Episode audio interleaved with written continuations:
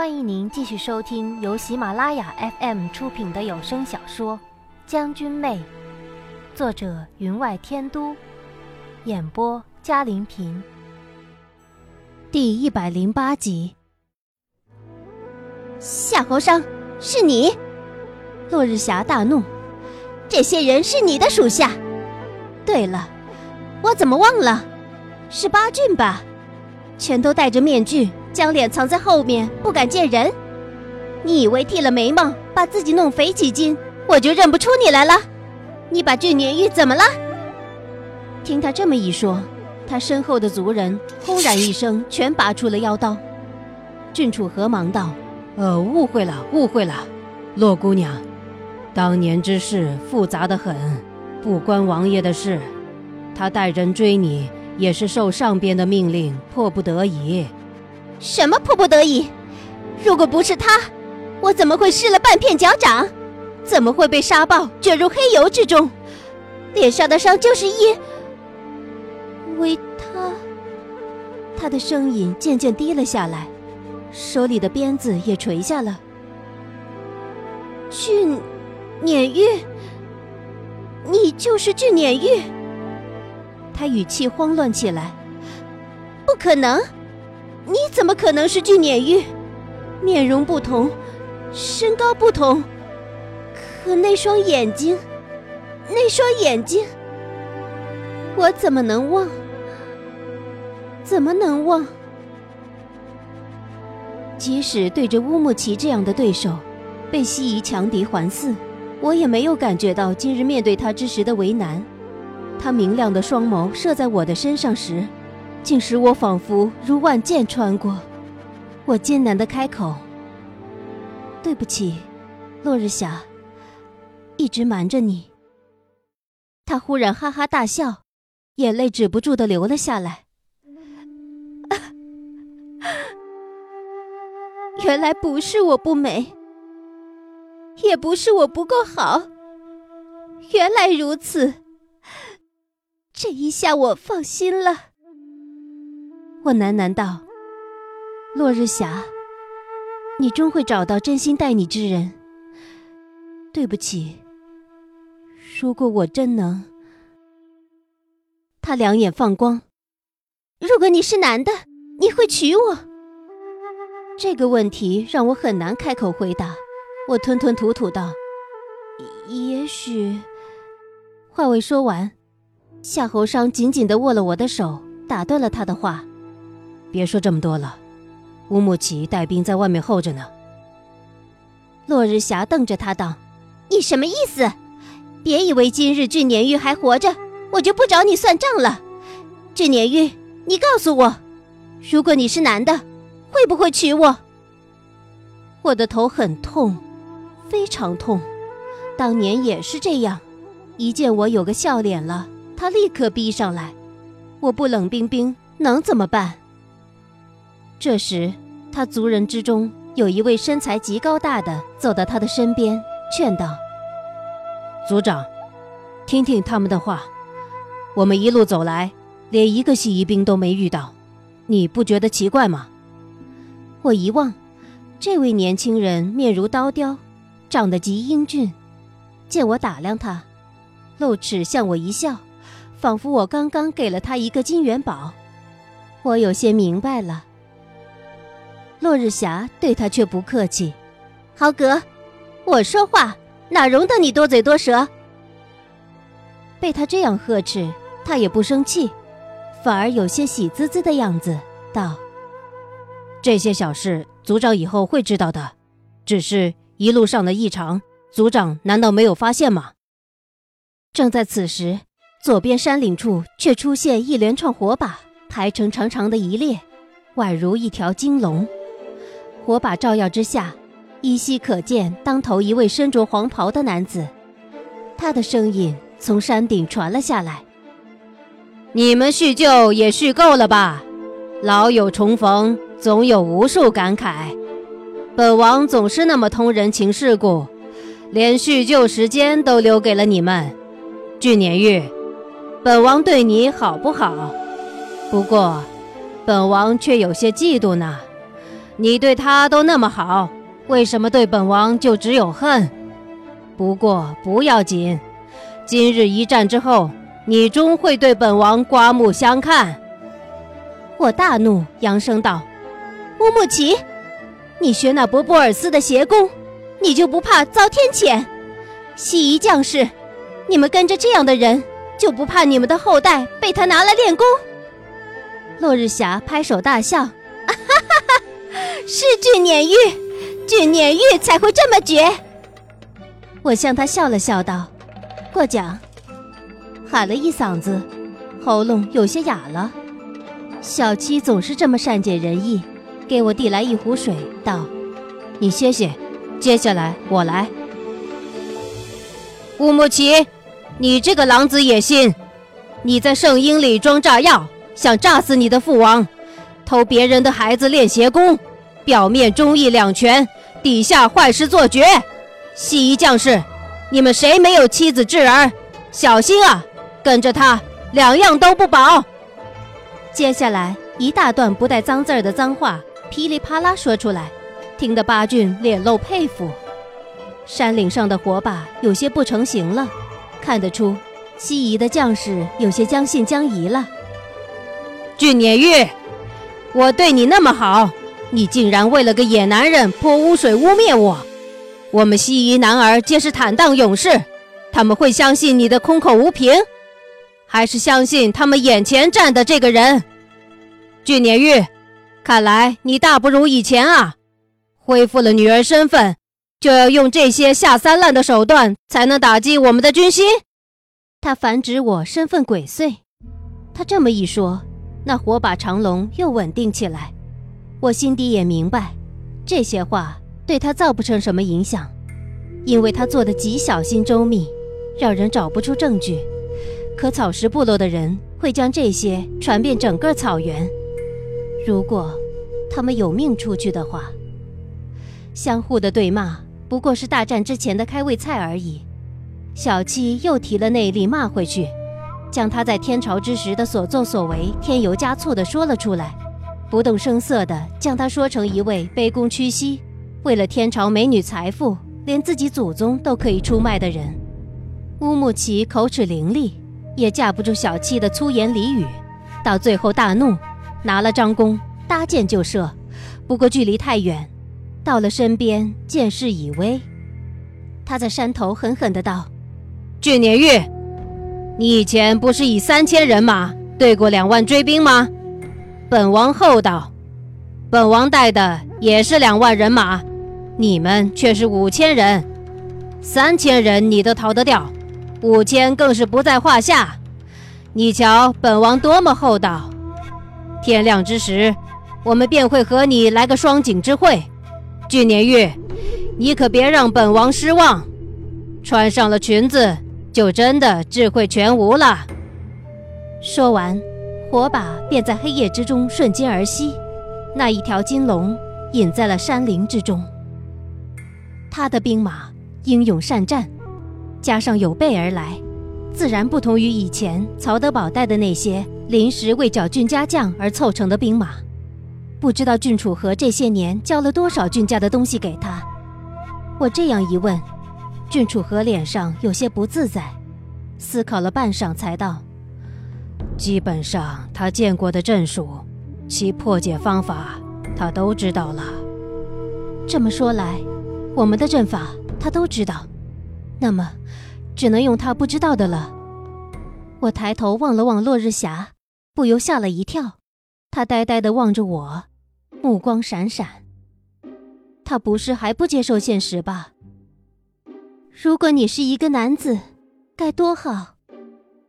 他见我回望他，叹道：“我最喜欢看你指挥的样子了，专注而认真，将一切不放在眼里。”这个时候，你的世界定是充满了神奇，旁人无法走近。我心想，你以为我想指挥吗？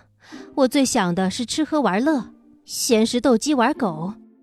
可我不指挥，人家能让我这样吗？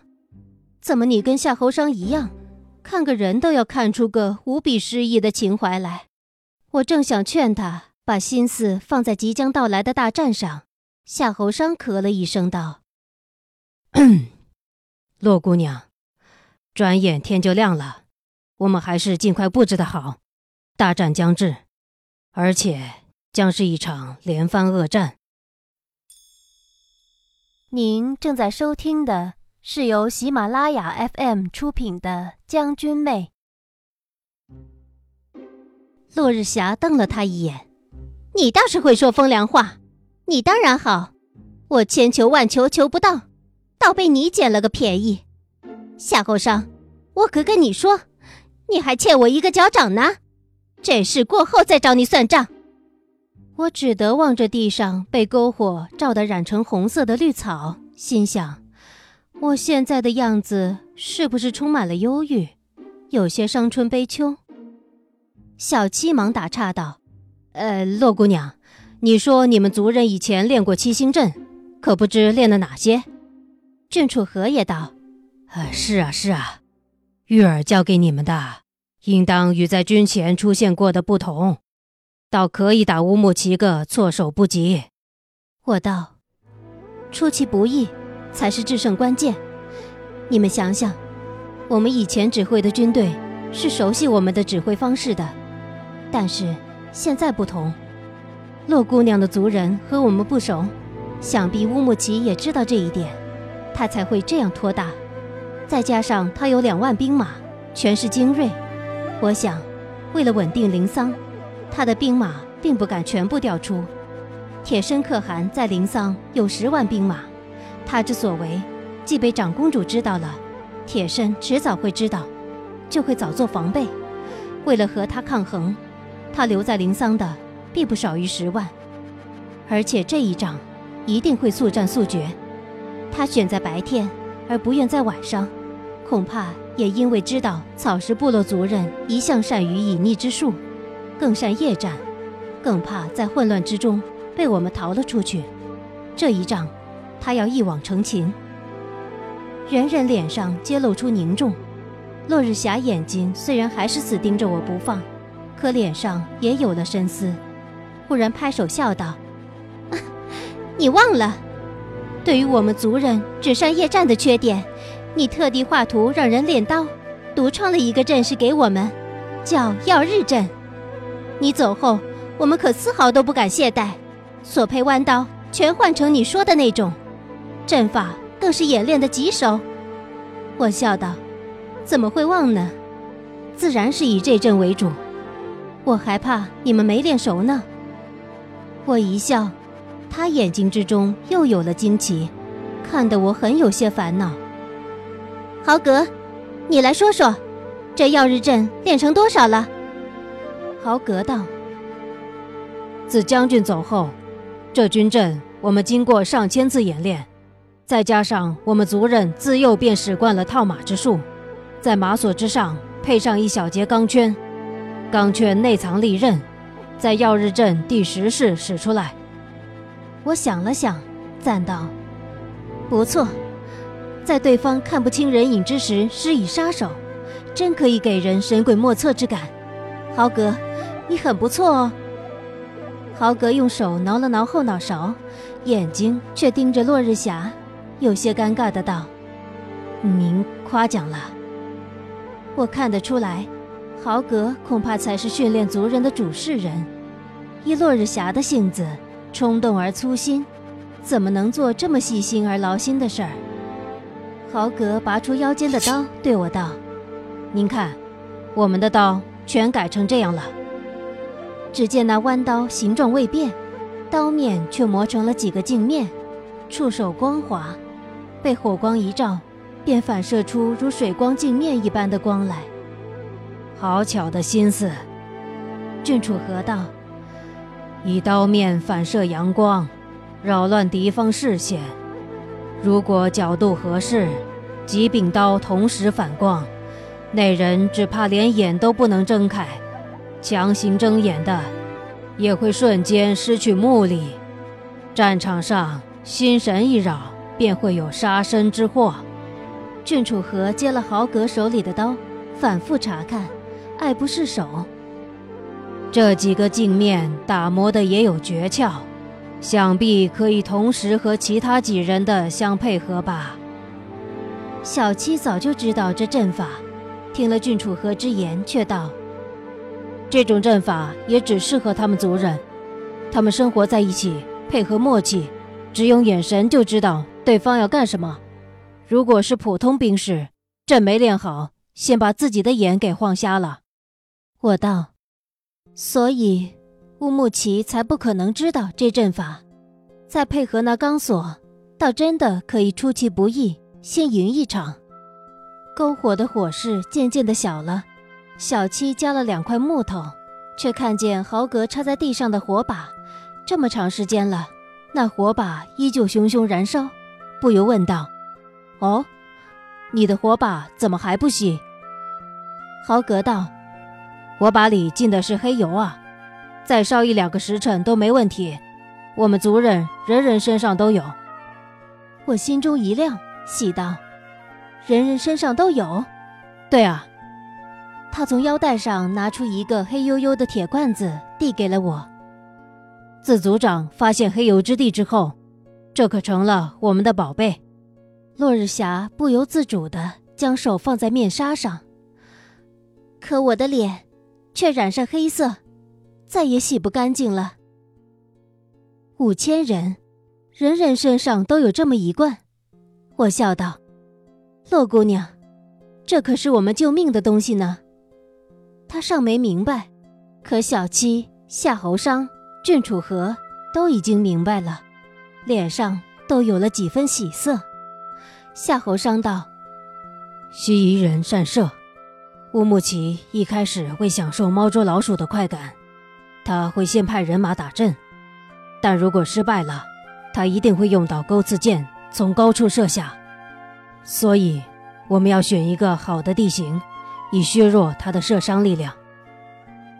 八郡将白天观察到的地形以树枝画在了空地上，竟是极为详尽，终选在谷中之处。等一切商量好。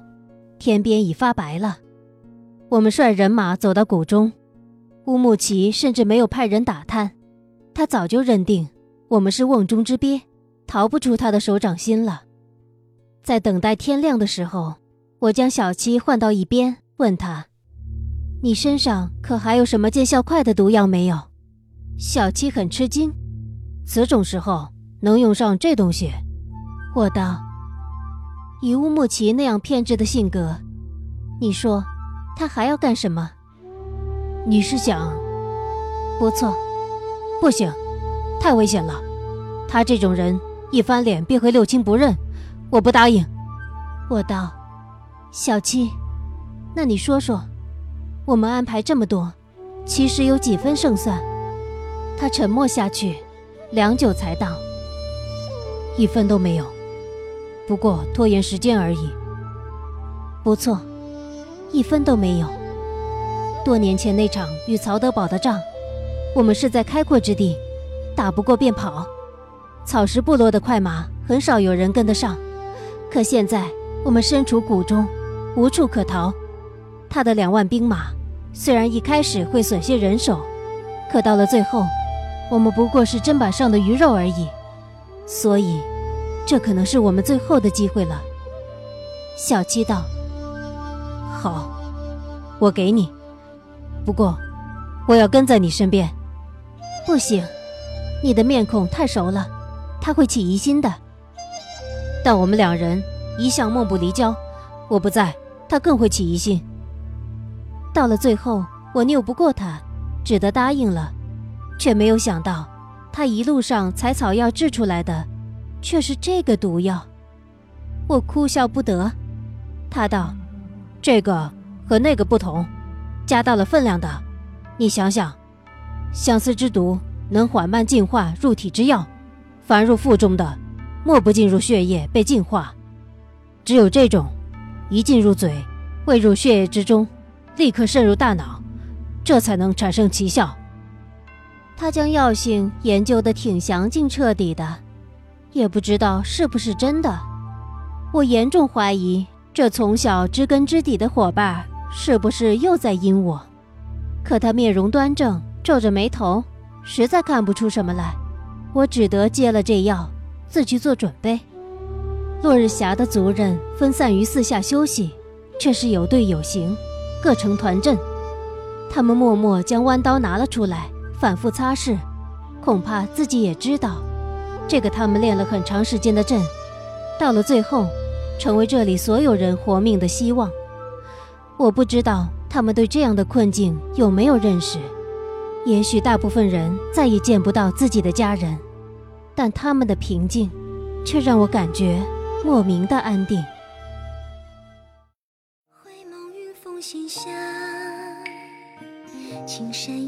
听众朋友，本集的将军妹就播讲到这里，感谢您的收听，更多精彩有声书。尽在喜马拉雅。微醺旧梦好花好景莫负韶光。